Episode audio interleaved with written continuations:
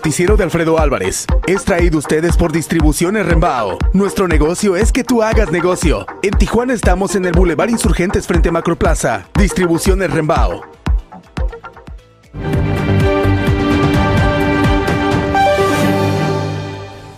Los senadores de la República aprobaron el plan B del presidente Andrés Manuel López Obrador para la reforma electoral en la que, entre otras cosas, se avaló la clausura de vida eterna para los partidos satélites del gobierno. El Pleno del Senado rechazó sin leer varias reservas que hicieron los partidos de oposición. Dos sujetos atacaron a balazos al periodista Ciro Gómez Leiva a escasos metros de su casa. Lo salvó su camioneta blindada. Vocabulario vulgar y ofensivo, motivos de suspensión del padre Pistolas en Michoacán. Por miedo a la inseguridad, paisanos regresan en caravana de Estados Unidos a México. Ejército destruye armas, cargadores y cartuchos en Tuxtla Gutiérrez, Chiapas.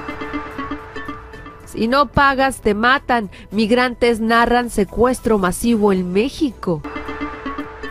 Exalcaldesa pasará cuatro años en prisión por desaparición de activista en Oaxaca. El Pentágono de Estados Unidos informó que desde enero del 2023 entrenará a más soldados ucranianos.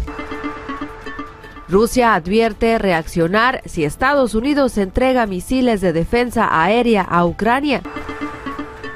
Niño de 10 años acusado de matar a su madre comparece en Estados Unidos. La situación ocurrió luego de que se revelara que atacó a la mujer por no comprarle un juego de realidad virtual. En Estados Unidos, multan a conductor por circular con un Grinch inflable en carril confinado. Dan prisión preventiva de 18 meses a Pedro Castillo, expresidente de Perú, acusado de rebelión. Cámara de Representantes de Estados Unidos avala referéndum en Puerto Rico para decidir independencia. Las autoridades de Tijuana están a la expectativa por el fin del título 42 el próximo 20 de diciembre, que tendría como consecuencia una oleada de migrantes en las garitas buscando que sus solicitudes de asilo sean atendidas.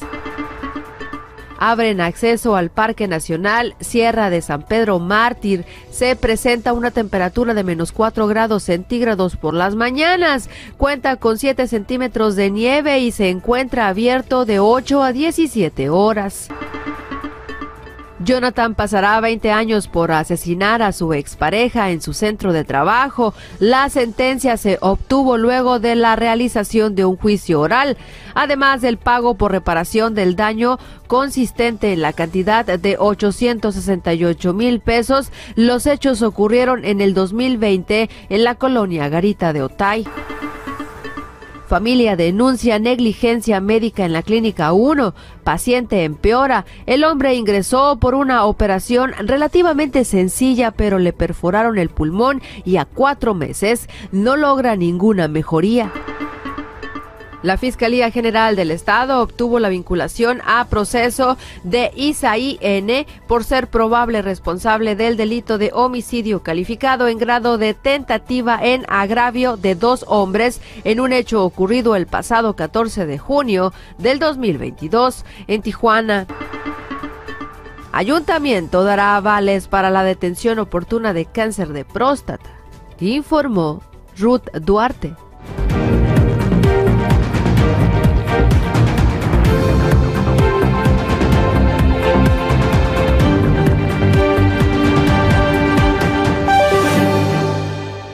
En Distribuciones Rembao tenemos más de tres décadas con los mejores precios en abarrotes. Nuestro negocio es que tú hagas negocio, por eso ponemos a tu disposición miles de productos de las mejores marcas. En variedad, precio y disponibilidad, nadie nos gana. Y para atenderte mejor que nadie, construimos el más grande centro de distribución que hay en el noroeste de México en 40 mil metros cuadrados. Distribuciones Rembao. Nuestro negocio es que tú hagas negocio. Visítanos en sucursal Tijuana frente a Macroplaza.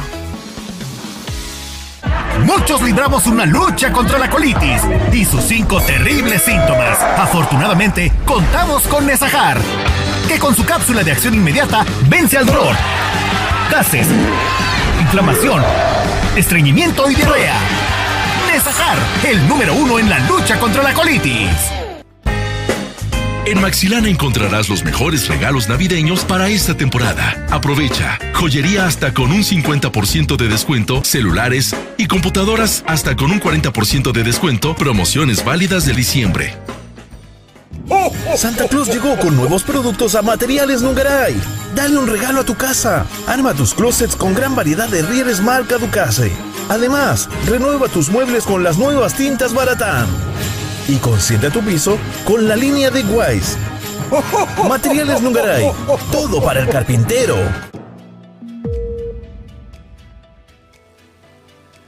Hola, ¿cómo están todos, amables amigos? Muy buenos días, ya es fin de semana, estamos empezando la última quincena del mes y del año. Hoy es 16 de diciembre del 2022. Repito, ya la última quincena del mes y del año. Gracias a Sevilla Network, gracias a 104.9 FM y a todos los que a través de las diferentes redes nos siguen, nos escuchan, nos ven, nos retransmiten. ¿Cómo estás, Alejandra Guerra? ¿Cómo te va? Muy buenos días. Oye, pues a ver qué eh, reacción hay. Eh, yo creo que no solamente a nivel nacional eh, llama la atención esperar a ver qué reacción hay a nivel gobierno pero también creo que habrá reacción a nivel internacional de lo ocurrido anoche con el atentado en contra de Ciro Gómez Leiva. ¿Qué se sabe hasta ahorita? Mira, hasta ahorita lo que dijo, si quieres ahorita escuchamos lo que dijo el presidente, la verdad es que eh, yo me dormí temprano y me encuentro con, con, todo, con todo esto, ha generado tendencia en redes eh, de manera, pues, como se, como se espera, ¿no? Finalmente, hoy reconoce el presidente que que Ciro Gómez es una persona pues bastante visible y el atentado en su contra genera eh, pues inestabilidad en, en, el país. Fue un ataque directo, varios tiros, de acuerdo con la con el propio presidente ya se tiene identificadas las motocicletas desde donde atacaron al periodista. Fue, eh, te digo, prácticamente pues en contra del conductor es decir, si no hubiera tenido blindaje su camioneta, hoy estaríamos hablando de otro asesinato más de periodistas. Iniciamos el año eh, este 2022 con pues con los asesinatos de nuestros compañeros Lourdes y Margarito y creo que eh, eso y, terminarlo además con un atentado de ese tipo, pues nos dice mucho de cómo ha permeado la, los ataques, ¿no? Yo, yo creo que sí tiene que ver, no, no creo que sea el presidente quien lo ordenó, pero sí creo que hay muchos acomedidos que aprovechan esta animadversión que el presidente ha mostrado por, por los periodistas, incluso el propio 14 de diciembre, es decir, un día antes del atentado, el presidente dijo que no escucharan a los periodistas como Ciro, como Loret, porque eso les podía generar un tumor en la cabeza. Entonces, este, hoy se manifiesta solidario y dice, bueno, que la investigación corresponde al gobierno de la Ciudad de México. Ya por ahí también hubo un posicionamiento de Claudia Chainbaum, de Omar Harfuch y de la Fiscalía General de, la Ciudad de México porque señalan pues que empezaron las investigaciones. Ciro eh, se presentó a, a, pues, a, las instalaciones del Ministerio Público a interponer una denuncia en contra de quien resulte responsable. Sí, bueno, vamos eh, haciendo un pequeño recuento para quienes eh, no estaban enterados, eh, para quienes no habían leído la información que desde anoche mismo publicamos.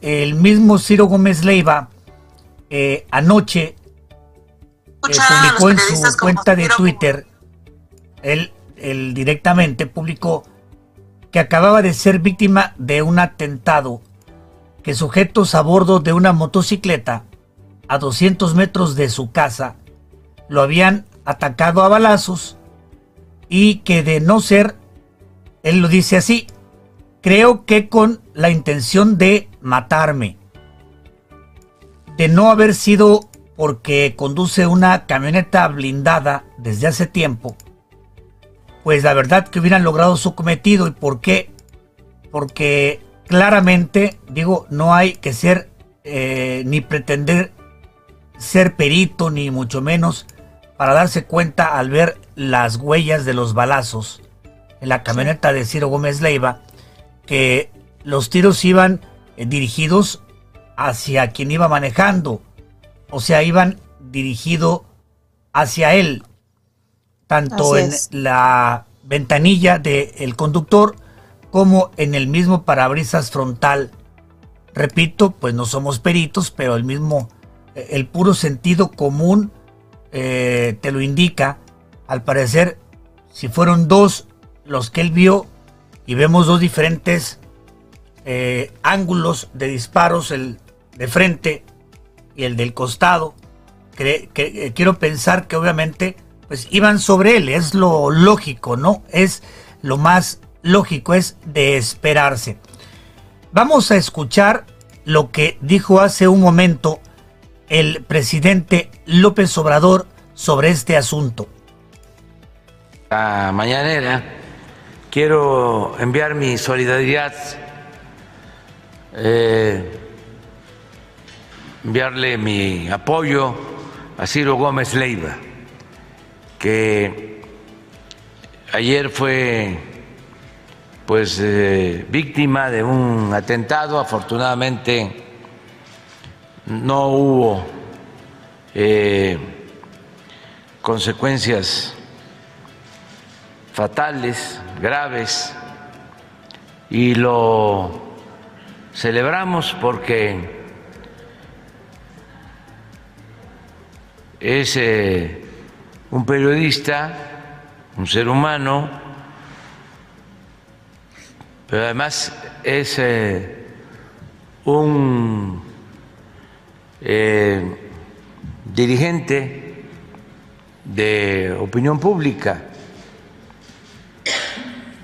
y un daño a una personalidad como Ciro genera mucha inestabilidad política. Desde luego lo principal es que nadie debe ser eh, molestado, afectado, dañado y a nadie se le debe de agredir y mucho menos quitarle la vida, que es lo más sagrado, la vida humana. Entonces enviarles a enviarle a Ciro un abrazo. Eh, tengo información que se está haciendo la indagatoria desde anoche se está haciendo la investigación, le corresponde al gobierno de la Ciudad de México y ya tienen este, un avance, ya hay eh, la identificación de una moto, de un vehículo.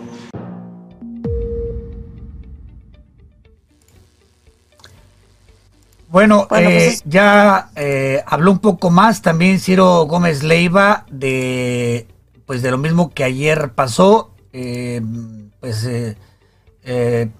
con todo y lo asustado que naturalmente debe estar, ya dio a conocer algunos, pues, eh, algunos, algunas reflexiones después de todo esto. Dijo, eh, con las manos temblando no sabía qué hacer. Había llegado a la esquina de calle Olivo y en lugar de seguir de frente, no sé por qué di la vuelta a la izquierda y me di cuenta que el coche no jalaba bien y que traía un problema en las llantas. No sé por qué la primera persona en la que eh, pensé llamar fue a ti. Saqué el teléfono. Eh, me temblaba la mano. No supo qué hacer. Esto lo dice porque platica que cuando él detectó que el vehículo no se movía adecuadamente, el clásico momento como si tuvieras una llanta ponchada, estaba pasando por la que él sabe es la casa de Malio Fabio Beltrones. Obviamente lo conoce y pensó en pedir ayuda e inclusive en llamarle. Él había terminado el noticiero en imagen televisión, vive muy cerca del lugar. Desde 2017 trae esa camioneta que es blindada. Él tiene 65 años y no ha aceptado escoltas eh, en contra de su voluntad y a regañadientes. Eh, la empresa Imagen Televisión, para la cual él trabaja, le ofreció la camioneta blindada y bueno, pues no quiso los escoltas a regañadientes, eh, usó la camioneta. Pues es que mira, cuando no le tienes miedo a nada porque sabes que no haces nada, pero bueno, eh, esto, fue por Coyoacán. Eh, estaba a 300 metros de su casa.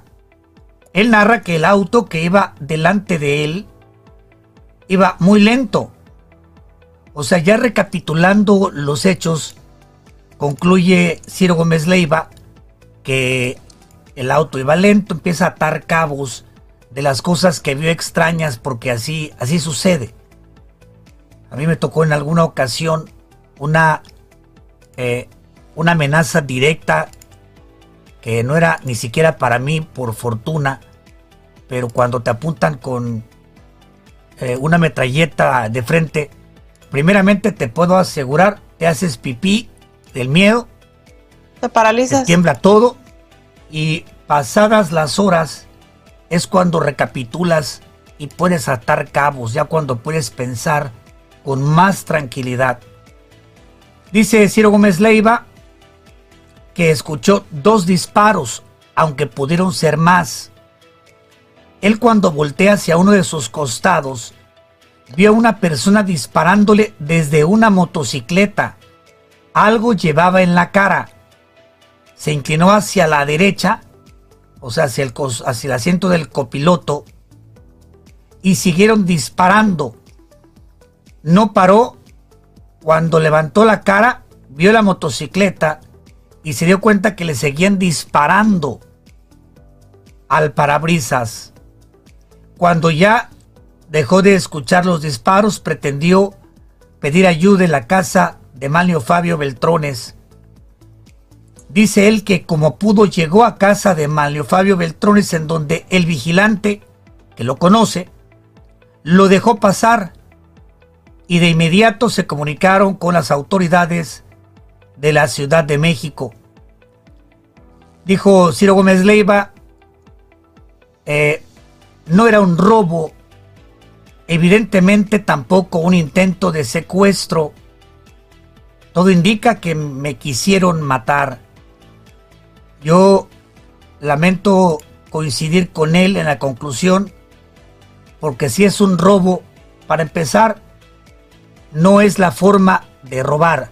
No le disparan a alguien a bordo de un auto cuando pretenden robarle. Y tampoco le disparan a alguien para secuestrarlo. Generalmente se esperan a que la persona se baje o vaya subiendo al vehículo.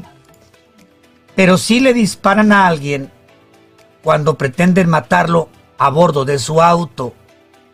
En donde falló el cálculo es en el hecho de que el auto es blindado. Posiblemente esta no se la esperaban. Muchas veces a simple vista en autos de color oscuro y más de noche no es notorio el blindaje a simple vista. Posiblemente no lo habían estudiado, bendito Dios. Bueno, son muchas cosas que ahora se pueden pensar. Pero mira, pues todo esto no nos quita la, la sorpresa. Matan a un alto mando del ejército, diputados, senadores, sacerdotes, activistas. Van 13 periodistas que asesinan en cualquier parte de la República Mexicana.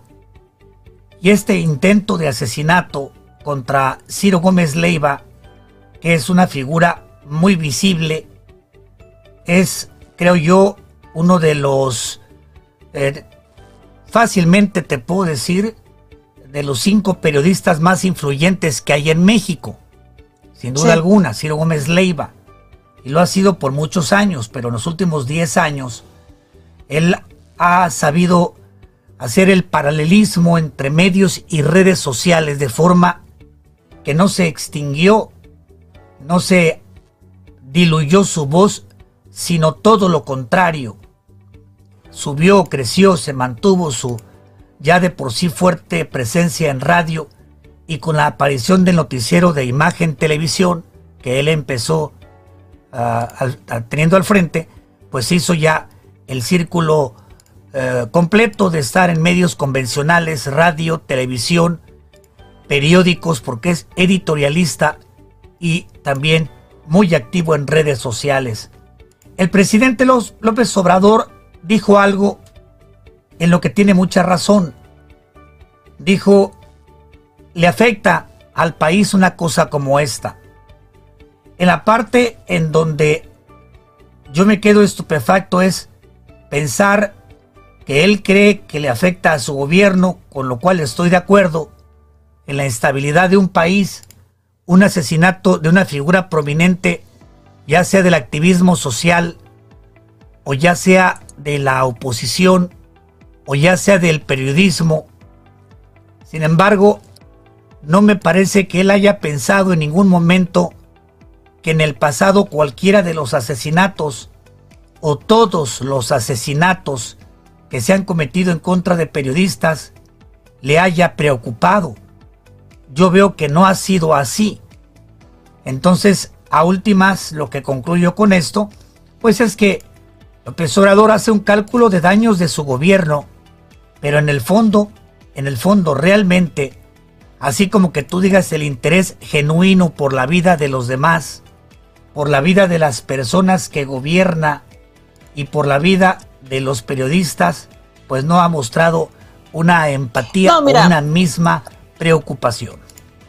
No, mira, eh, me parece a mí que López Obrador trata a los periodistas como sus opositores, los trata como, como si fueran sus contrincantes, e incluso digo, el llamado que hizo Antier acerca de que no escuchen, eh, pues yo creo que sí va generando eh, un tipo de animadversión en, en la sociedad. Si te fijas, han aumentado los ataques. No, no, no hablemos ya de ataques directos de, de este tipo como el que acaba de sufrir Ciro Gómez Leiva o como el que sufrieron nuestros compañeros que fueron asesinados, sino otros ataques tipo verbales. Cualquier persona ya se siente hoy con la autoridad de, de ir y eh, si no le parece tu, trabajo periodístico, ofenderte, este, amenazarte, amedrentarte, etcétera. Y yo creo que esto sí tiene que ver con el ejercicio que se hace todos los días desde la conferencia mañanera, que más que hacer un ejercicio de transparencia y de rendición de cuentas, es una tribuna justamente que le sirve al presidente para atacar a sus adversarios. Y em, pues ahí está la impunidad, ¿no? Yo creo que ya nos acostumbramos lamentablemente, y ya también se acostumbraron los políticos a que unas palabras de aliento, de solidaridad, de San se acabó y no pasa nada, al siguiente ataque es exactamente lo mismo y no pasa absolutamente nada. En este caso de Ciro Gómez, pues él tenía la posibilidad de traer blindaje en su camioneta y salva, logra salvar su vida, si no estaríamos hablando de otra estadística y quién sabe qué dirán, yo, yo me imagino que esto sí eh, será una llamada de atención no nada más a nivel nacional, sino también a nivel internacional. Mira, en el 2020, eh, Estados Unidos lleva, cada, lleva a cabo cada año la publicación de un reporte sobre derechos humanos y amenazas contra la libertad de expresión en el mundo. En el reporte correspondiente al 2020, yo recuerdo que lo comentamos mucho aquí en este programa, en el reporte del 2020 se habló muy específicamente de la situación de la libertad de expresión en México y por cierto se le dedicó un capítulo especial a... ¿A quién? ¿A Baja California? Bueno, este, sí recuerdo lo que, lo que estaba mencionando Alfredo, creo que se desconectó, ahorita vamos a tratar de recuperar.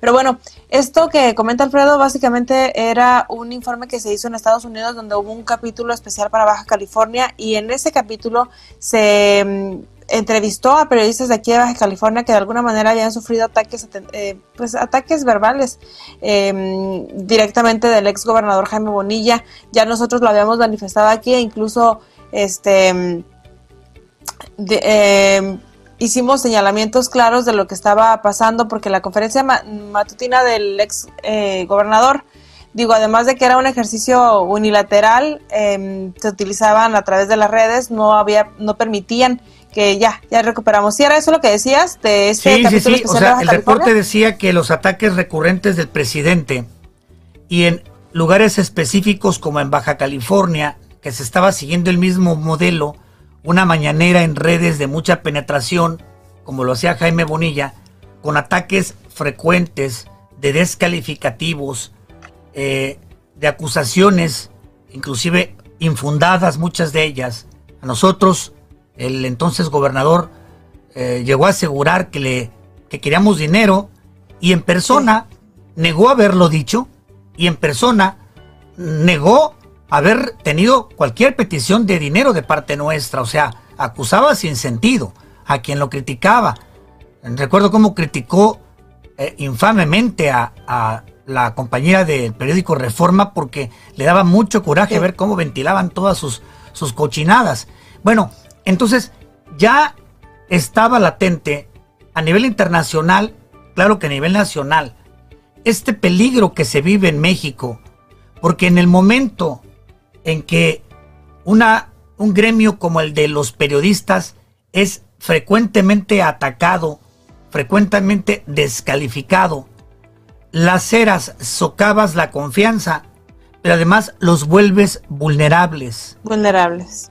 El hecho de que una figura de poder te esté ataque y ataque y ataque y ataque genera una percepción de que este cuate pues no sirve para nada y ya sea porque también me cae mal como al mismo presidente o ya sea porque tengo otros intereses, pues al cabo nadie lo quiere, al cabo no lo es una es una cuestión natural, es una cuestión automática. El divide y vencerás que utiliza el gobierno actual ha funcionado y la estrategia de insultar y de atacar y descalificar así a quien no esté de acuerdo con él, ya sea político, sacerdote o periodista, también le funciona y en el caso de los periodistas se va más allá porque funciona, pero además se pone en peligro. Está claro. A ver qué pasa. Se supone que ya tienen una camioneta, una motocicleta identificada. Esa zona de Coyoacán la conozco muy bien. Tiene casas eh, de hace muchos años. Eh, en alguna época o en varias han sido víctimas de la violencia común, cuando los secuestros, cuando los robos a casa habitación, por lo que ya están curados de espanto y abundan las cámaras de vigilancia. Por lo tanto, es de esperarse, naturalmente de esperarse, que se cuente con no solo una, sino varias imágenes de esas motocicletas para ver cómo es que se logra identificar a los autores de ese atentado, de ese ataque. Mira, el próximo jueves, los jueves hay este em, apartado de la conferencia matutina de cero eh, impunidad, donde dan avance de las, pues de las señalamientos como más importantes o de los casos como más relevantes que se dan en toda la República. Me imagino que ahí tratarán el del periodista. Sin embargo, un día antes, los miércoles, sigue teniendo el presidente la sección quién es quién en las mentiras que básicamente se utiliza para atacar periodistas. Entonces a mí me parecería incongruente que por una parte muestre solidaridad o diga que, que se solidariza con el atentado que sufrió y que van a investigar, cuando por otra parte tienes una plataforma muy visible donde te dedicas a denostar el trabajo de los periodistas que no están de acuerdo, o, más bien, no que no están de acuerdo, que hacen trabajo periodístico, porque el trabajo periodístico es señalar las cosas que no están bien y que toda la, sociedad necesita saber y al presidente eso no le gusta. No, y es un quieren quieren las mentiras que desmiente algo aquí que en unos minutos otro funcionario del mismo gobierno reconoce, bueno, han desmentido cosas que ha dicho López Obrador sin darse cuenta. Han desmentido cosas que por boletín el mismo gobierno ha informado. Han desmentido cosas que ellos mismos han informado. Y han eh, desmentido cosas cuyas pruebas en lo publicado son tan grandes, tan claras, que resulta un verdadero insulto a la inteligencia. Sin embargo, lo desmienten, como aquel recorrido del famoso tren que comunica al, a Felipe Ángeles, que se dijo que sí había sido real el recorrido cuando el tren no existía. Lo que pasa es que varios memes exageraron en tono sarcástico como si fuera un simulador de Disneylandia y así de ahí se agarraron para desmentir. No, o sea, no había sido un simulador como el de Disney, pero sí se había hecho un recorrido en un tramo diferente, en una situación diferente a la que se estaba diciendo, porque el tren ni siquiera existía en donde dijeron que estaba, pero estas las compran muchos mexicanos.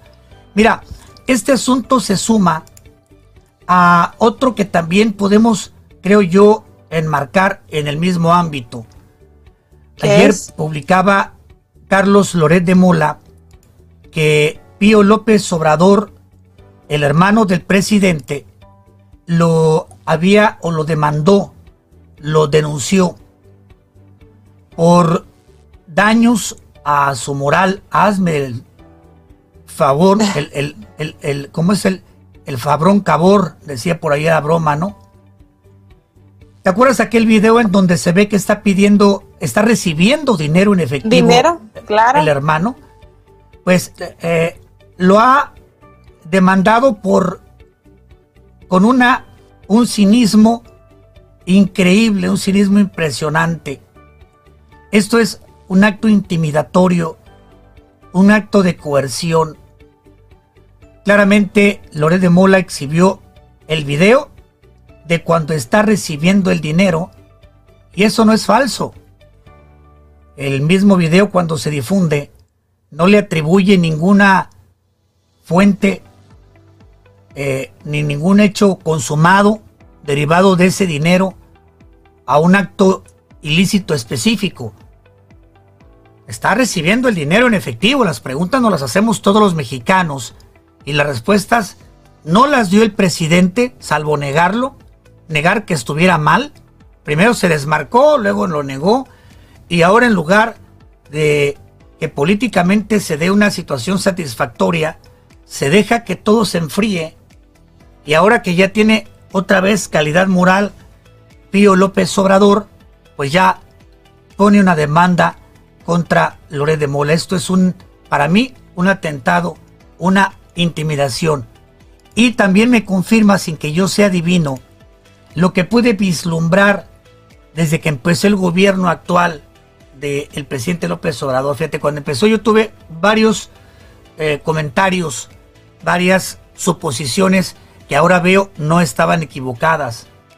Respecto a Abroso y respecto a Carlos Loret de Mola, mis suposiciones era que se habían ido a fincar la empresa de medios en la que están trabajando la plataforma digital para estar fuera del alcance del gobierno de López Obrador al cual iban a criticar y el cual iba a reaccionar como está reaccionando y no ha podido hacerlo más porque fiscalmente se le salieron del alcance. Si no, quién sabe cuánto ya no hubiera hecho contra este par de figuras como Broso y como Loret de Mola. Pero bueno, sin defender todo lo que ellos han publicado, lo que siempre debemos defender es que se publique el juicio. Pero, lo haremos los lectores y las implicaciones legales ellos tendrán que asumirlas. Lo que no cabe es la represión y la intimidación.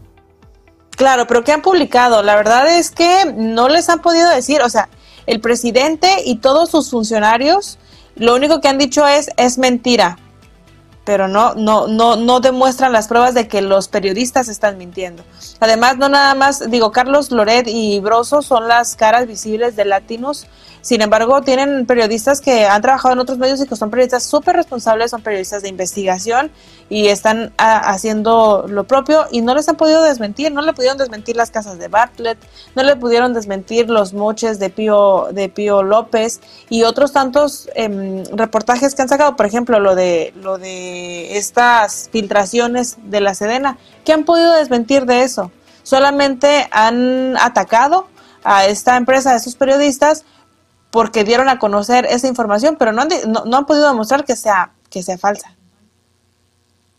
No, no, no, no, no. O sea, lo único que han eh, eh, usado como respuesta, lo único que ha usado el presidente como respuesta es eh, el ataque, la, el ataque, la descalificación, la amenaza, la intimidación porque ya ves cómo se suelta en Twitter una impresionante campaña de ataques contra quienes opinan en contra del presidente, ataques que se ha comprobado son parte de las redes que se han formado en Morena desde hace varios años.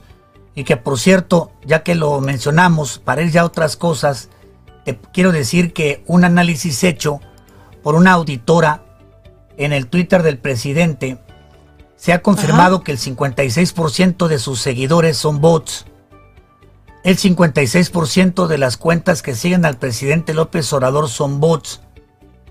Y de ese 56%, el 100% es parte activa del inicio de conversaciones, de hilos de conversación con las críticas y los hashtags en contra de aquellos que opinan distinto en contra de aquellos que critican al presidente. Entonces, la red de em, la red electrónica, la red ciberelectrónica que se montó en la Ciudad de México desde que se empezó a usar Twitter y que se ha usado activamente en campañas en la Ciudad de México, en las presidenciales y que se usan durante esta gestión presidencial, eh, son parte de un armado que por cierto, pues si Elon Musk decide purificar, le va a tocar una limpia a varias cuentas, entre ellas esa del presidente, que repito, la pues mitad son bots y esa mitad está demostrado juegan un papel activo en las campañas de descalificación. Pues te diré que Elon Musk como que ahí te, te, te, cuento, están denunciando periodistas que fueron suspendidas sus cuentas. Son periodistas que cubren la fuente tecnológica y hasta el momento no se tiene ninguna explicación.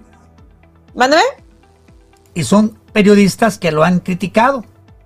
Así es, son Donny Sullivan de CNN, Ryan Mack de New York Times y Drew Harwell de The Washington Post. Fueron suspendidas, no les han dado este, información a mí me parece gravísimo. Digo, ya se, ya se tenía también previsto una situación así desde el momento en que Elon Musk decide comprar eh, Twitter. De hecho, ya van 12, ya son 12 cuentas de periodistas de estas casas de difusión grandes.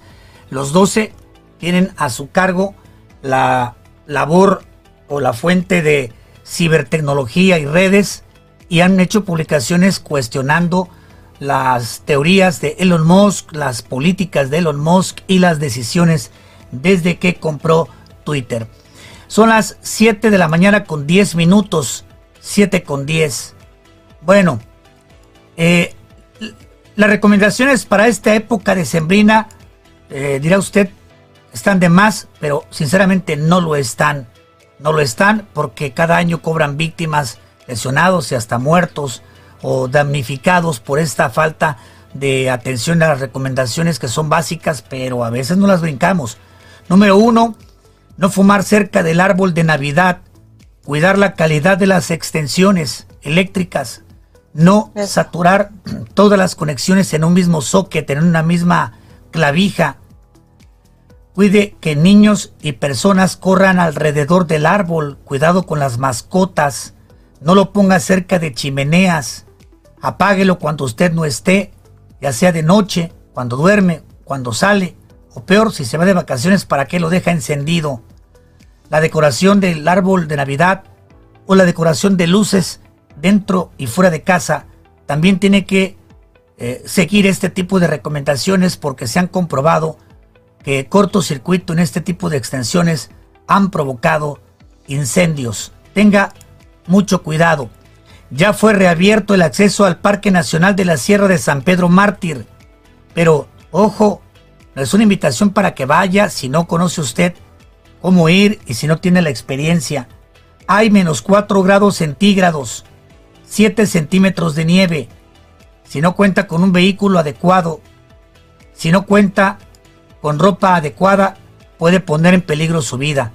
Por cierto, en las últimas horas fueron eh, eh, encontrados varios extraviados, seis, seis extraviados, entre ellos dos menores de edad, para que veas lo peligroso que resulta. O sea, ya andaban en peligro algunos que habían ido a pasear, por lo que con esta recomendación le insistimos, no se aviente a la aventura. Ir representa conocer lo que hay, saber cómo se asiste a un lugar que puede ser o es muy peligroso en esta época de nieve. Ya abrieron el terraplén del puente Los Olivos, Alejandra, para descanso de la vialidad, al menos por ahora. Sí, ya, ya lo, ya dieron a conocer las autoridades ayer que se abrió. Acuérdate que se cerró de manera preventiva y no se tenía un tiempo específico sobre cuándo sería abierto porque pues dicen las autoridades no podemos eh, hacerlo hasta que pues ya ellos vayan y analicen las condiciones de, del, del suelo ellos revisaron que es seguro y bueno el secretario de desarrollo de, de desarrollo territorial y urbano que es Miguel Ángel Bujanda explicó se cerró por la lluvia. Mm, este siempre se ha sabido que es un, pase provisional para no ahorcar tanto el tráfico de las personas que van hacia la zona del Florido. Ya decidieron que es seguro que se pueda circular por esa zona y bueno, van a mantener la atención ahí porque este, pues es necesario, sobre todo los fines de semana que se ha visto un poquito ahorcado el tránsito vehicular y que además este fin de semana también empiezan obras, este, Alfredo, y pues sí es importante que, la, que las personas también se armen de paciencia, salgan más temprano a sus recorridos si es que tienen que ir a, trabajar o a hacer otro recorrido, porque estarán haciendo obras y a pesar de que tendrán ahí agentes desviando el tráfico, bueno, siempre se complica un poco. Bueno, y en otro tema, se van a llevar a cabo eh, inspecciones del flujo vehicular ante las obras del nodo Terán Terán y Boulevard a la Mar. Habrá algunos desvíos, ya le hemos estado informando. Esto lo dio a conocer el secretario de Movilidad Urbana Municipal Obed Silva. A partir de este sábado habrá un par de agentes para agilizar el tránsito en ese lugar que forma parte del programa Respira. Ponga atención a las indicaciones y espere tráfico durante algún tiempo mientras se lleva a cabo esta obra. Se va a ampliar el servicio de funerarias en playas de Rosarito. El DIF Baja California firmó un convenio para proporcionar este servicio. Se espera poner en funcionamiento la obra para el primer semestre del 2023. Se van a invertir 14.6 millones de pesos. Habrá servicio de funeraria de parte del DIF estatal. Y para aquellos que requieren trabajo, ya sea encontrar chamba o mejorar chamba, Confianza Fierro y Acero tiene vacantes en contratación directa para ayudante general, chofer, cargador, operador de montacargas, 2.400 pesos en vales de despensa al mes, fondo de ahorro del 11.5%, no hay retención de la semana de fondo, aguinaldo superior, eh, aguinaldo de 30 días y prestaciones superiores a la ley. WhatsApp para informes. Ponga atención, son dos números 664 120 0679 y 662 429 8123. Las ofertas de Rembao siguen vigentes hoy y mañana hasta el mediodía que también abren los sábados. La abarrotera Rembao que se encuentra en la Avenida Insurgentes exactamente frente a la Macroplaza. Abarrotera Rembao para mayoreo y medio mayoreo.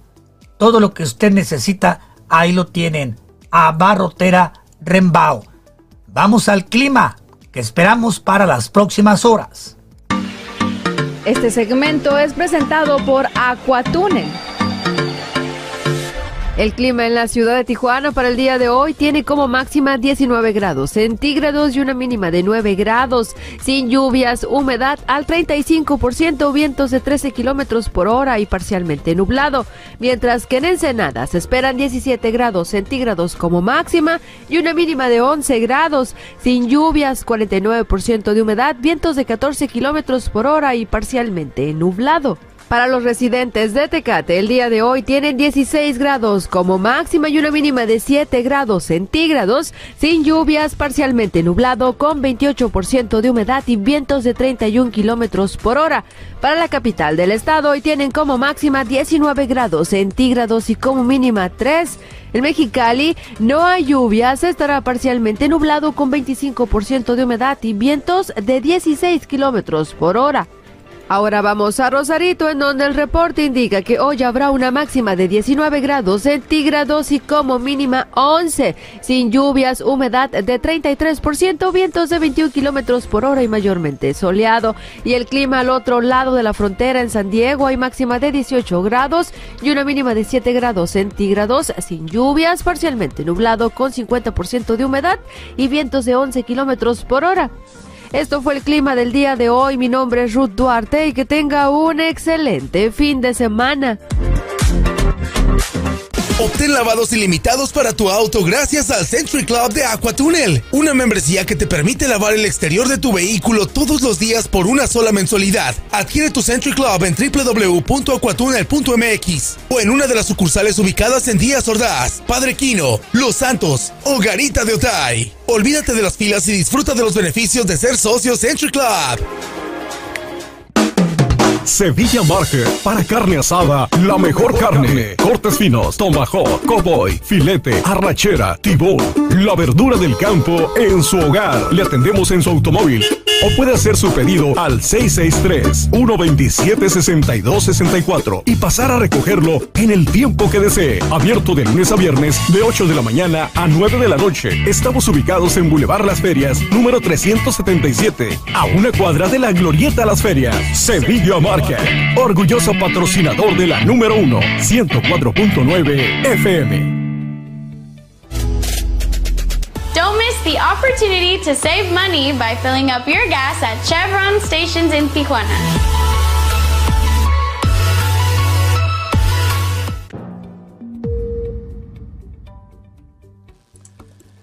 Son las 7 de la mañana con 18 minutos, 7 con 18.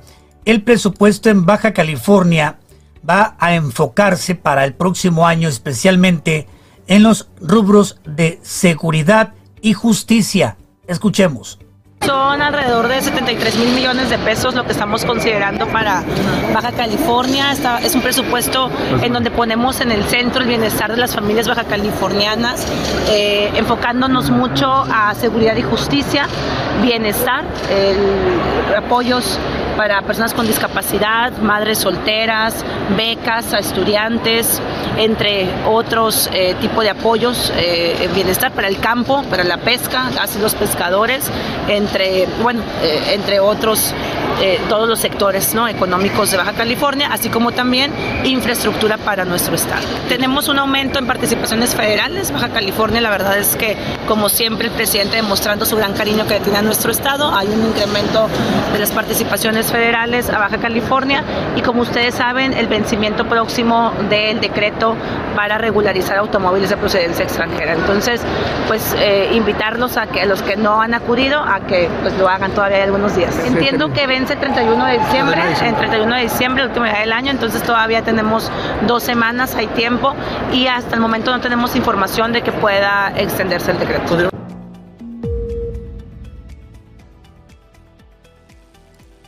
Así que si no de la aprovecharon, mañana pues con ya. 20 minutos. Dime. Si no aprovecharon, pues ya, ¿no? Digo, les están rogando demasiado. A mí me parece que a pesar de todo lo que le apostaron a este programa es un total fracaso. Decían que había 500 mil autos que eran susceptibles de ser re- regularizados eh, bajo ese decreto del presidente y la gente no ha acudido. Así que, bueno, tienen hasta Mira, el muy 31 de fácil, ¿por qué diciembre. no si todavía acudieron? La respuesta está sencilla, Alejandra. ¿Sabes por qué no acudieron? Porque la gente se dio cuenta que era puro cuento. Es puro ¿Será? cuento. Claro, claro. Dime tú, si en realidad se hubiese regularizado el auto, ¿crees que lo hubieran dejado pasar? La gente se dio cuenta que era pagar para que sigas haciendo lo mismo que has estado haciendo. No obtienes ningún beneficio. Es el anapromox del gobierno. Es que no puedes llevarlo al interior del país. El auto sigue siendo chocolate, punto. Entonces, yo creo que por esa razón no tuvo tanto éxito como se pretendía. Que por un lado, pues de todas maneras ve cómo está el tráfico. O sea, ese programa acabó, acabó incentivando la compra de más autos. El incremento de más autos eh, con este programa del gobierno federal absurdo, cuando el inicio de una política debió ser eficientar el transporte público en todas las zonas en donde se aplicó el programa, en todas las ciudades de la frontera. Pero bueno, ya hemos platicado de eso. El caso es que no va a tener, al menos por ahora, prórroga. Van 10 agentes policíacos de Tijuana que han sido suspendidos por la sindicatura. De esto habló el síndico Rafael Leiva. En lo que va de esta administración, eh, aún, perdón, en lo que va de esta administración, en lo que fue el primer año, se removieron, eh, hubo 12 personas o 12 funcionarios suspendidos, de los cuales 10 eran policías. En lo que va ahora del segundo año, a partir del 2 de octubre o del 1 de octubre, aún no ha habido eh, ningún policía que haya tenido alguna situación donde haya tenido que ser removido. Sin embargo, sí hay bastantes eh, denuncias que ya han sido turnadas a la comisión profesional, eh, a la comisión de servicio profesional de carrera policial, en donde se lleva a cabo ese proceso, ya sea para la separación del cargo, para una suspensión o para alguna, alguna sanción que vaya a suceder. Entonces, esto ya no está, por decir así, en la cancha de la sindicatura, ya pasó ese proceso. Sin embargo, estamos eh, también como parte de esa comisión, la sindicatura tiene ahí su voto. En cuanto al tipo de denuncias que recibimos, eh, por decir así, en el top 3 de las denuncias de policías, tenemos primero que todas las faltas que se dan eh, de tránsito. Es decir, cuando un policía eh, multa a una persona que viene conduciendo su vehículo y la persona no está de acuerdo con la multa. Esa es, vaya, la mayor parte de las más de 400 denuncias que tenemos eh, ahorita activas.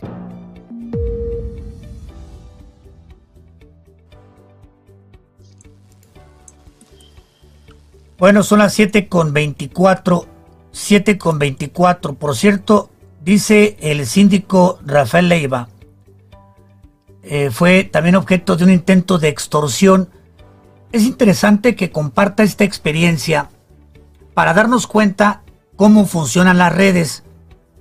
Porque eh, Generalmente escuchamos de terceras personas que esto existe, pero a mí no me lo pueden hacer, yo soy muy inteligente y hace extorsiones de secuestro virtual.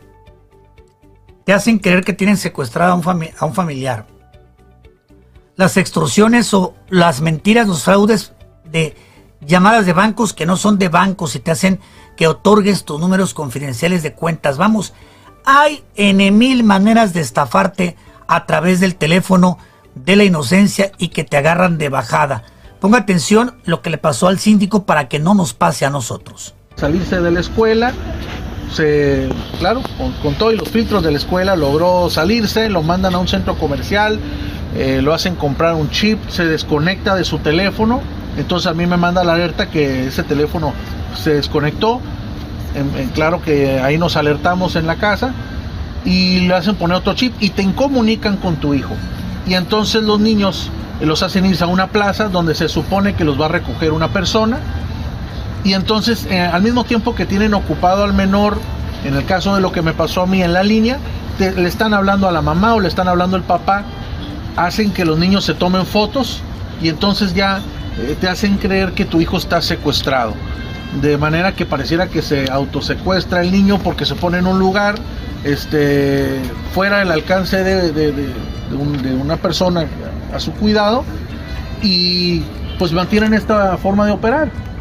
Entonces yo le agradezco la pregunta porque sí quiero eh, decirle a los padres de familia, de los tijuanenses, de lo general, a quien tenga la oportunidad de ver estas entrevistas, de decirles que hablemos más con nuestros hijos de esto que puede pasar y a la ciudadanía que no está enterada, porque sé que hay adultos que han caído en este juego eh, terrible este, de extorsión pues que también estemos alertas de las llamadas que están haciendo y sobre todo de nuestros hijos. Entre tantas cosas de los que tenemos que protegerlos, también tenemos que protegerlos hasta del celular. No conteste números desconocidos. ¿Qué tenemos que hacer cuando esto pasa? Si no estamos en una posición en donde fuimos vulnerados nosotros mismos o nuestros menores, hay que contactar de inmediato al 911. Ellos te indican un número de teléfono que es el 089 para eh, dar la información de la llamada, cómo fue, si son su número de teléfono, que ya ellos ya tienen registrado muchos números, eh, en donde eh, ya te dicen ellos, es un número que recurrentemente hace estas prácticas y te dan todos los pasos a seguir. Bueno, son las 7 con 27. Oye, los restauranteros dicen que pues están preocupados y cómo no estarlo, porque ya empieza a darse con mayor incidencia el llamado cobro de piso, sobre todo en la zona este de la ciudad. Vamos a escuchar lo que al respecto dice Juan José Plasencia, presidente de la Cámara Restaurantera en Tijuana. Ese es otro tema que desafortunadamente no está en nuestras manos, que nos preocupa, claro, que nos preocupa, que nos asusta también. Sin embargo, también eh, la Secretaría pues, ha hecho el trabajo necesario, pero pues ahora sí que son demasiados. Sí nos preocupa, sí nos, nos pone nerviosos, más sin embargo no es algo que nos va a detener de seguir trabajando. La culpa no es del comensal, no es del empresario, no es nosotros como restauranteros. Ahora sí que es algo que, como te digo, no está en nuestras manos y esperemos que se siga trabajando en ello para que el próximo año bajen las, tasas de En el cobro de pisos se escucha, eh, no me ha tocado ver así alguien o saber de alguien en particular. Sí sabemos que, existen, eh, sobre todo en la zona este, ¿no? No, tan dentro aquí en el, centro, en el corazón de Tijuana. Es algo que también nadie queremos, que no nos gusta, no te dejan trabajar en paz. Pero pues ahora sí que no, no, no sabré qué decir sobre eso. 7 de la mañana con 28 minutos, 7 con 28. Le invito a ver el siguiente reporte. Es otro caso más de presunta negligencia en el Instituto Mexicano del Seguro Social. Son familiares de un paciente que nos han pedido ayuda de forma desesperada para difundir el caso con la esperanza de que alguien nos ayude. Es ese el México real fuera de los discursos que muchos mexicanos se enfrentan y se supone ya no existe, pero ahí está. Vea usted con detalle. El próximo 21 de diciembre se cumplirán cuatro meses de que Jesús Manuel Bobadilla Castillo ingresó a la Clínica 1 del IMSS por una operación debido a un diagnóstico de acalasia, una afectación en el esófago. Sin embargo, en la intervención le fue perforado un pulmón y su estado desde entonces empeora. Eh, venía por una cirugía de acalasia y pues de ahí lo operaron y pues le perforaron un pulmón y se le han complicado más y ya lleva para hasta el día de hoy lleva cuatro cirugías y todo va empeorando. Y ahorita tiene el estómago abierto con infecciones que es donde yo lo estoy este curando. Pues no no lo ha mirado todavía el doctor yo le digo que lo revise y lo único que revisa es un dren que tiene en el lado del pulmón la señora Romo cuenta con diversas fotografías donde queda manifiesto el deterioro físico de Jesús Manuel, por lo que ahora, ante la posibilidad de que los médicos se vayan de vacaciones y la vida de su esposo esté en peligro, pide ayuda de forma pública. Le falta mucha atención, este, nada más fue y le puso otro dren chiquito donde tiene abierto y pero no está funcionando voy y le digo oh, le falta que funcione para que se le salga porque le está saliendo los jugos gástricos por la operación del estómago y le está quemando el estómago todo lo tiene quemado la parte de, enfrente. Tiene bien quemado. No no me dice nada. Nada más esperar que esperar. Que si me espero las, las enfermeras unas sí lo atienden pero si me espero que son muchos pacientes este pues no se va a infectar más de lo que ya ya está. Ya tiene anemia, ya está en 6 de glóbulos rojos. Según los testimonios, a pesar de conseguir los donadores necesarios, aún no aplican las plaquetas que requieren, mientras el Señor Jesús cada día baja más de peso y sufre complicaciones en su salud, por lo que ya se interpuso una queja ante el Departamento de Atención y Orientación al Derecho Habiente, pero le dan un tiempo estimado de 15 días para una respuesta, por lo que consideran no pueden esperar más. Sí, me, me, si me podrían ayudar. Pues una mejora, una mejor atención. Yo había dicho que si lo podían ayudar a trasladarlo a otro hospital, pero por medio del seguro que ellos hicieran cargo de, de los gastos. Y sí me desespero porque debe de mejorar, va empeorando. Reportó para Alfredo Álvarez, Alejandra Guerra.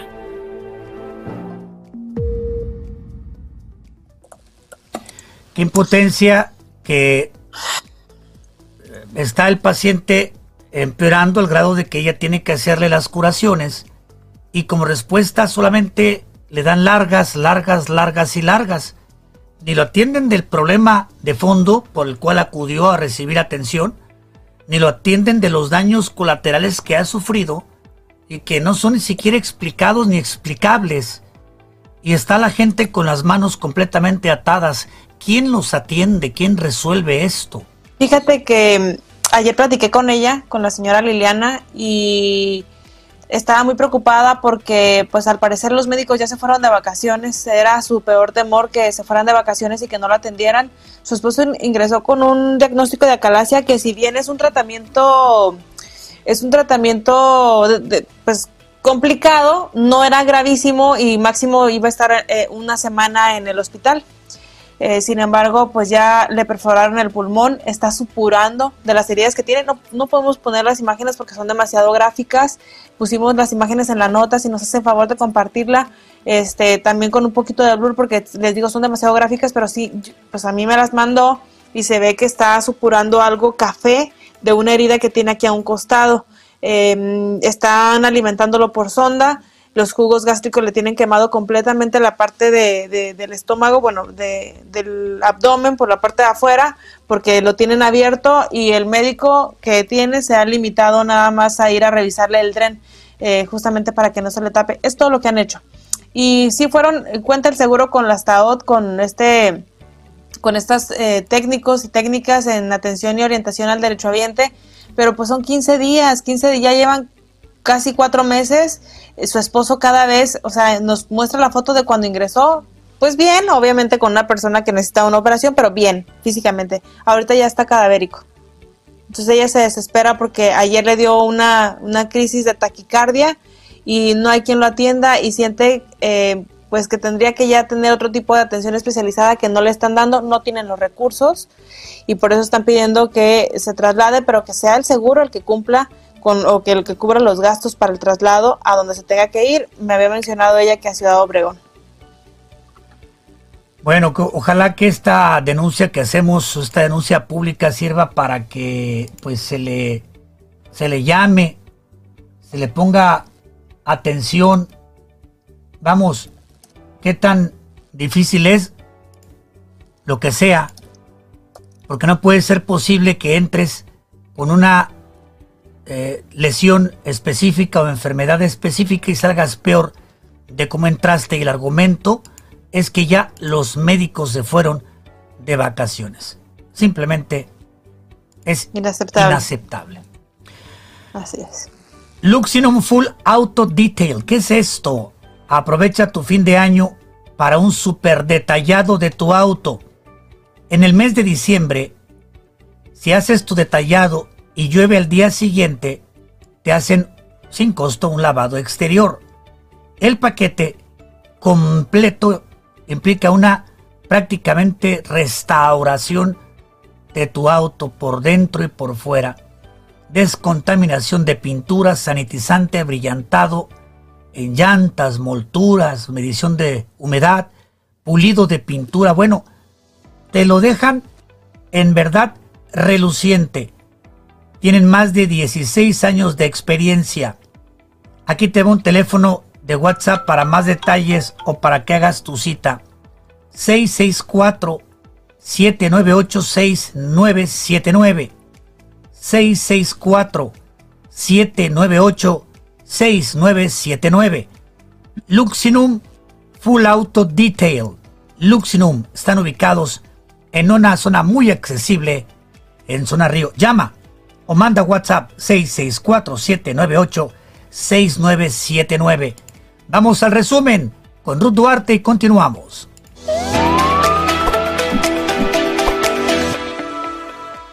Las autoridades de Tijuana están a la expectativa por el fin del título 42 el próximo 20 de diciembre, que tendría como consecuencia una oleada de migrantes en las garitas buscando que sus solicitudes de asilo sean atendidas abren acceso al Parque Nacional Sierra de San Pedro Mártir. Se presenta una temperatura de menos 4 grados centígrados por las mañanas. Cuenta con 7 centímetros de nieve y se encuentra abierto de 8 a 17 horas. Jonathan pasará 20 años por asesinar a su expareja en su centro de trabajo. La sentencia se obtuvo luego de la realización de un juicio oral, además del pago por reparación del daño consistente en la cantidad de 868 mil pesos. Los hechos ocurrieron en el 2020 en la colonia Garita de Otay. Familia denuncia negligencia médica en la clínica 1. Paciente empeora. El hombre ingresó por una operación relativamente sencilla, pero le perforaron el pulmón y a cuatro meses no logra ninguna mejoría. La Fiscalía General del Estado obtuvo la vinculación a proceso de Isaí N por ser probable responsable del delito de homicidio calificado en grado de tentativa en agravio de dos hombres en un hecho ocurrido el pasado 14 de junio del 2022 en Tijuana. Ayuntamiento dará avales para la detención oportuna de cáncer de próstata, informó Ruth Duarte.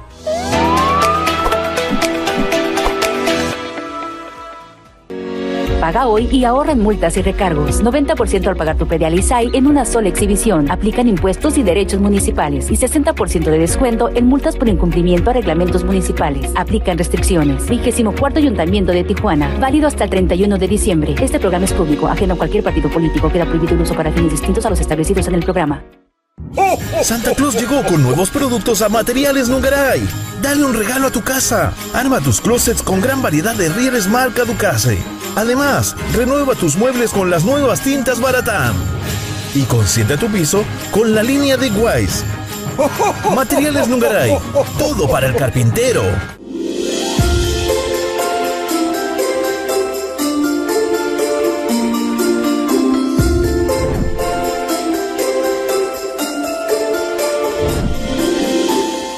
Ven a vivir la magia de la Navidad en Plaza Río, la mejor manzana de Tijuana. En esta Navidad, encuentra precios de regalo en el Florido, abarrotes y carnes. Paleta de res, 129.90 el kilo, qué barato. ¡Ah! Jamón de pierna ahumada con hueso, 139.90 el kilo, qué barato. ¡Ah! Pierna de cerdo con hueso sin cuero, 69.90 el kilo, qué barato. ¡Ah! Naranja Veracruz, 17.90 el kilo, qué barato. ¡Ah! ¡Qué barato!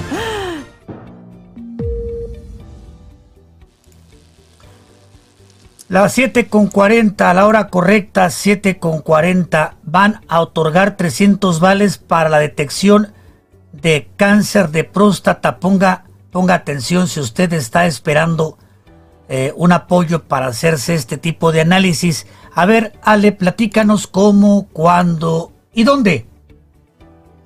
Pues pueden ir de lunes a viernes a partir de las 8 de la mañana a la Secretaría de Bienestar eh, pues acudir. Son 300 nada más los que tienen por el momento, pero de verdad no lo dejen pasar, es una súper oportunidad, es este una manera de motivar a la población masculina, que son los que a veces, eh, digo, si las mujeres a veces dejamos mucho de lado nuestra salud por el tema de pudores, etcétera, pues no se diga los hombres cuando se trata del tema de la próstata.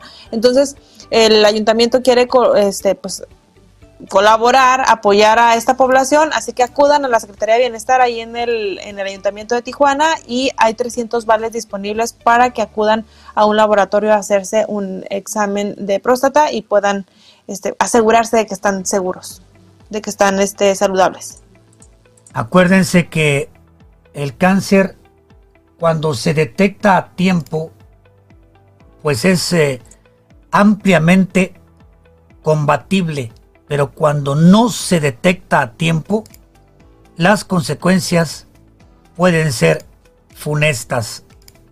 No lo deje pasar. Las 7 con 41 minutos. 7 con 41. ¿Cómo está eh, lo de los arrastres?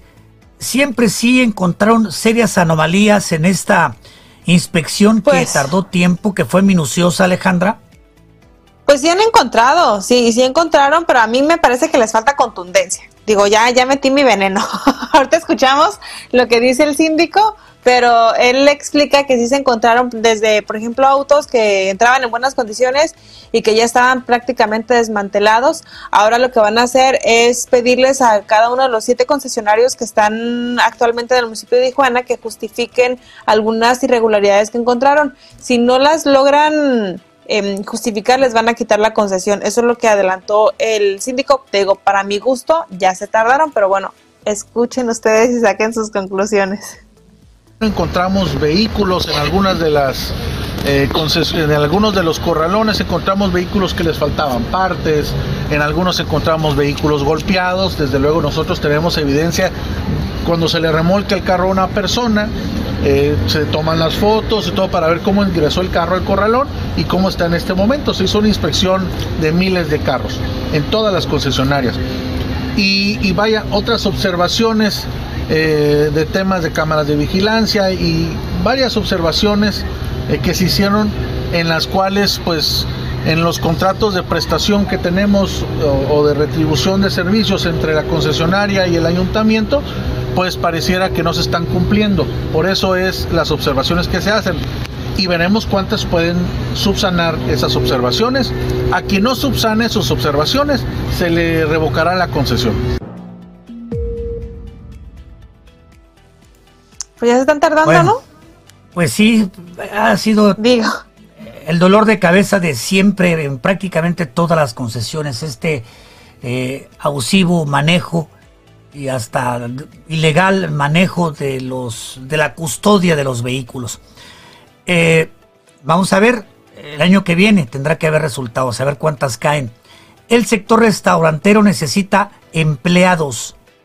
Buscan sobre todo a jóvenes que estén estudiando gastronomía. Escuche lo que dice el presidente de la Canirac. Está poniendo ahorita un, tema muy difícil para la restaurantería es eh, la mano de obra. Estamos batallando mucho con los, con los empleados, se nos están yendo a otras partes o a otros rubros, no entendemos, no sabemos y estamos ahorita este, pues, tratando de convencer también a, los jóvenes de, que están estudiando la carrera de gastronomía para que se unan, hagan sus prácticas y así nos apoyamos mutuamente, ¿no? Híjole, yo creo que 30, 40%, si no es que más. Al principio era más, ya empezaron a volver algunos, ¿no? Ahorita lo que queremos hacer como cámara es empezar a hacer algunos cursos para la gente que no tiene experiencia y se vengan y se acerquen a, cámara o a, las universidades o a las, a las escuelas que dan este carrera de gastronomía para que aprendan y se vengan, porque si nos surge la verdad. Bueno, las Interesante, 7 con fíjate. 45, ahí están, acérquense, acérquense. Por cierto, Pues, la Universidad Xochicalco tiene entre sus carreras gastronomía. Ah, sí. Que has estado ahí y muy activa. Son Ya nos invitaron al laboratorio. Ah, pues este, ya te hubieras traído unos huevos revueltos de perdida.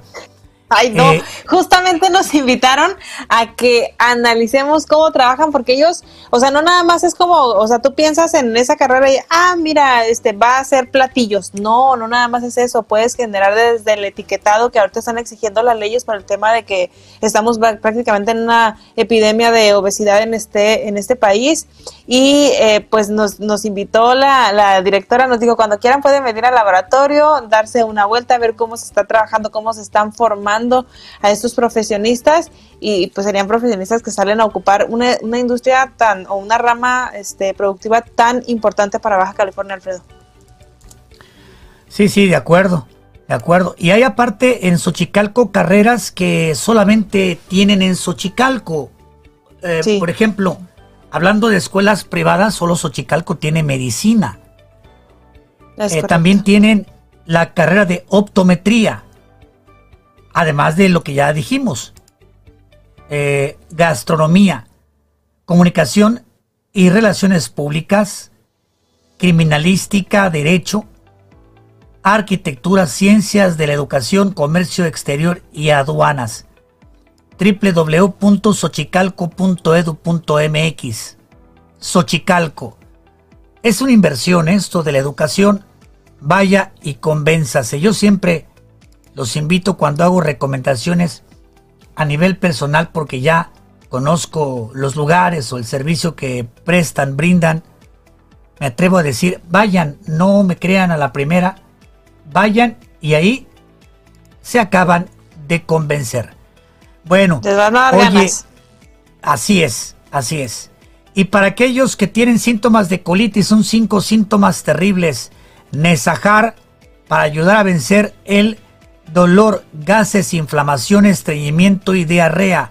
Nesajar, el número uno en la lucha contra la colitis. Nesajar es de Gelfarma. Recuerden, siempre hay que consultar a su médico. Nesajar. Seguimos con más.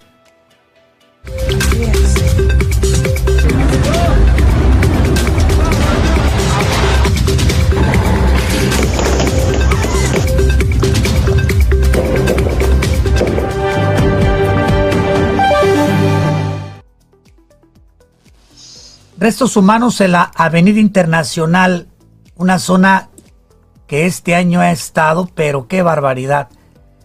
Esta vez se trata de un tambo color azul. Ahí prácticamente la vía pública dejaron el tambo tirado con los restos humanos en el interior. No hubo más información. Fue por la mañana, muy temprano ayer. Se resguardó la zona. Un panorama que ya ha sido visto mucho por esa región. Aprovechamos para pedirle apoyo a la comunidad a fin de localizar a Ana Laura Silva Baena, de 30 años. La última vez que se vio fue el 12 de octubre del 2022. En la zona de las 5 y 10 y se desconoce su paradero, es de ojos mediano color café, cabello chino y largo, tez morena, mentón ovalado, pesa 60 kilogramos, mide 1,50, es de complexión delgada, boca mediana, labios medianos, ceja semipoblada y nariz mediana. Igualmente también se pide la ayuda para localizar a Rogelio Hernández Arroyo. Es un adolescente que tiene 17 años. Fue visto por última vez el 5 de diciembre del 2022 en la 3 de octubre. Mide 1,60, es delgado, tez morena clara, cabello oscuro corto lacio, ojos negros, nariz afilada, labios gruesos. Cualquier dato que usted tenga, por favor llame al 089 o al 911. Le informamos que en Mexicali se dio a conocer que fue localizada una adolescente que se reportó como desaparecida. Tiene 15 años. Por fortuna fue encontrada. Esta joven ya le han dado el reporte a la familia para tranquilidad de quienes habían contribuido con estos reportes. Esto es lo que tenemos mientras usted dormía.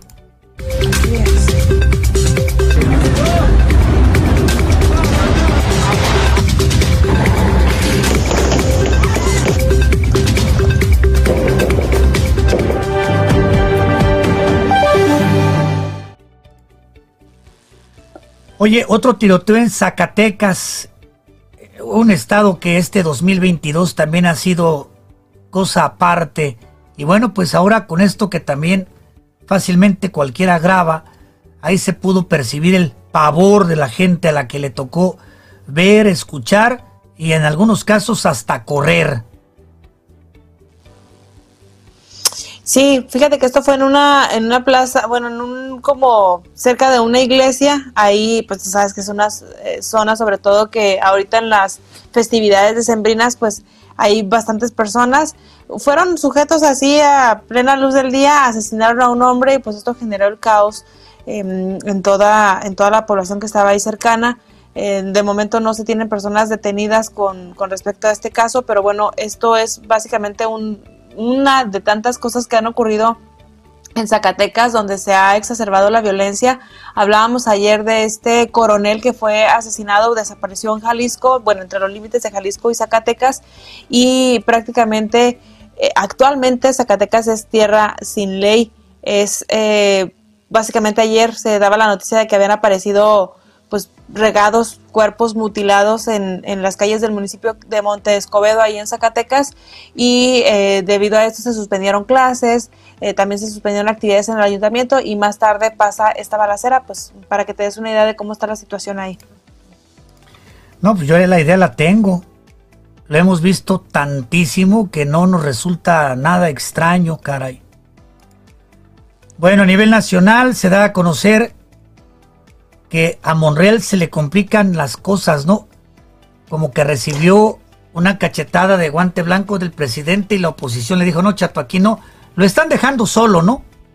No, bueno, lo que pasa es que también eh, Monreal como que le anda queriendo jugar al, listo y votó en contra de la reforma electoral que manda el presidente. Em, él dice que no lo hace por quedar bien con la oposición, que lo hace por la convicción que tiene de que se debe respetar la constitución. Y eh, pues por ahí ya había tenido eh, reuniones con los dirigentes del Movimiento Ciudadano, del PRD, del PAN incluso, eh, por ahí Santiago Krill había dicho como que, ay, como que sí nos interesaría ese perfil, a ver qué onda. De hecho, Monreal a mí me parece que siendo morenista es de los que se ha visto por lo menos más un hombre de Estado que todos los demás arrastrados, este, para, que parece que no piensan por sí mismos. Y digo, obviamente me queda claro que lo hace por un interés político, pero pues se, se tardó mucho Monreal y ya en la oposición dijeron, ¿sabes qué? Pues habrá quien te quiera, pero no quien te ruegue. Vamos a escuchar. ¿Cómo? A ver. A ver, no. Yo lo he dicho, lo hemos dicho nosotros. Eh, se ha platicado en semanas anteriores con él. Y le yo personalmente le llegué a decir, Ricardo, estás perdiendo tiempo precioso, y es momento de definiciones. Y él dijo, no, yo voy a seguir dando la lucha adentro. ok, entonces, eh, porque tu lugar está acá, ¿qué estás haciendo ahí? Ya no cabes, allá no te quieren allá.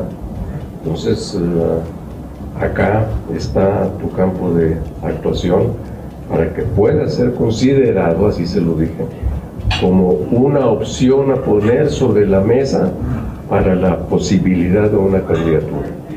En esos términos había platicado. Obviamente ya en las últimas horas no lo hemos hecho, pero nuestra valoración es que, pues, conforme a todo lo que ya vimos que pasó, pues ni caso tiene mantener abierta esa ventana.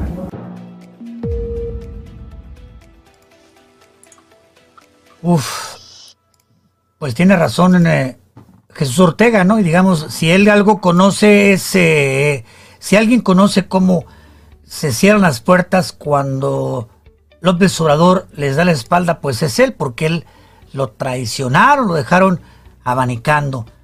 Oye, por cierto, reflexionando esto último que vimos de la aprobación del plan B electoral, me quedó el ojo cuadrado cuando me percaté de algo. Olga Sánchez Cordero, cuando fue ministro de la Suprema Corte de Justicia, votó en contra de algunas propuestas que había en ese momento por darle atribuciones al INE igualitas de las que ahora se piensa dar y por acotar el poder del INE por temor a que pudiera el Estado manejar por encima del INE el padrón electoral. Lo votó inconstitucional. Pero ahora como senadora lo aprueba. La incongruencia yo creo que es la principal característica de los morenistas y discúlpenme los que están en Morena porque algunos se van a ofender, pero nada más vayan a ver gran parte de los que hoy, sobre todo los que están en la cúpula de poder, ¿eh? porque yo creo que los que están abajo, los que hacen el trabajo, realmente pretendían un proyecto nuevo de nación y realmente pretendían una transformación.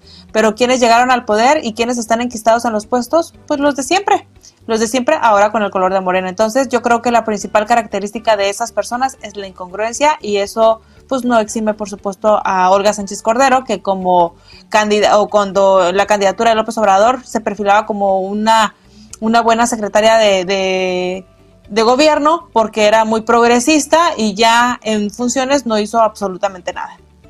No, no, no, pésima, pero eh, déjate, la, la, incongruencia es una característica que se aplica aquí porque la incongruencia es no tener concordancia de lo que dices con lo que haces. Yo aquí le llamo más bien mezquindad política y son convenencieros.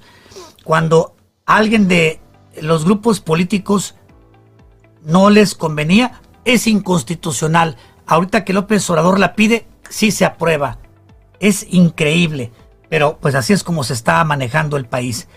Te decía que había muchas cámaras en torno al incidente de Ciro Gómez Leiva y no me equivoqué, ya se han revelado algunas fotografías y también se han dado algunos datos. Los datos indican que una motocicleta color rojo lo fue siguiendo desde que salió de su trabajo en Grupo Imagen. Se acercaron a la camioneta y el copiloto fue el que disparó poco después, se vio como la motocicleta se acercaron en la moto, en la moto. Desde la moto dispararon y el conductor se enfiló rumbo al Estado de México para escapar hacia el norte de la Ciudad de México. Se cree que hacia el Estado de México. La jefa de gobierno de la Ciudad de México, Claudia Sheinbaum, dijo que eh, el objetivo era matarlo. Están de acuerdo en que por la mecánica de cómo pasó todo, el objetivo era matar a Ciro Gómez Leiva. No han querido dar a conocer más detalles de lo que se sabe y de lo que se está ya logrando con la investigación.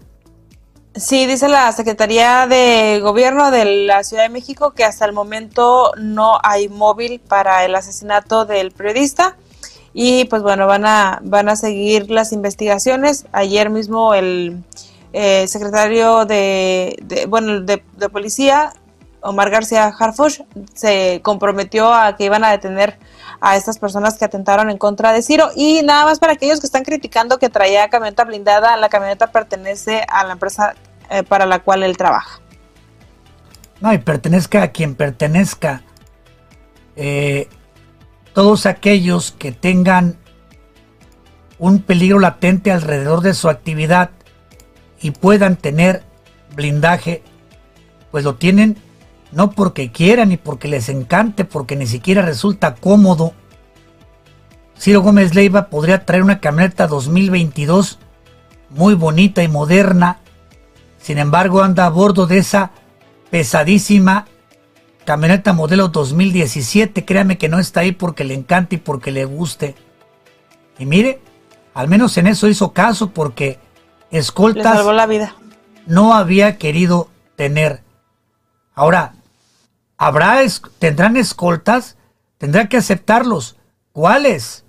¿Se confiará en la escolta que te vaya a proveer el gobierno de la Ciudad de México o el gobierno federal? Ay, caray, me tapo los ojos. Gracias a todos, feliz fin de semana, siga pendiente de las actualizaciones. Por favor, comparta este video, le eh, suplicamos compartir y le agradecemos. Gracias a Sevilla Network, gracias a 104.9 FM, la número uno. Quédese con Ciudad Capital.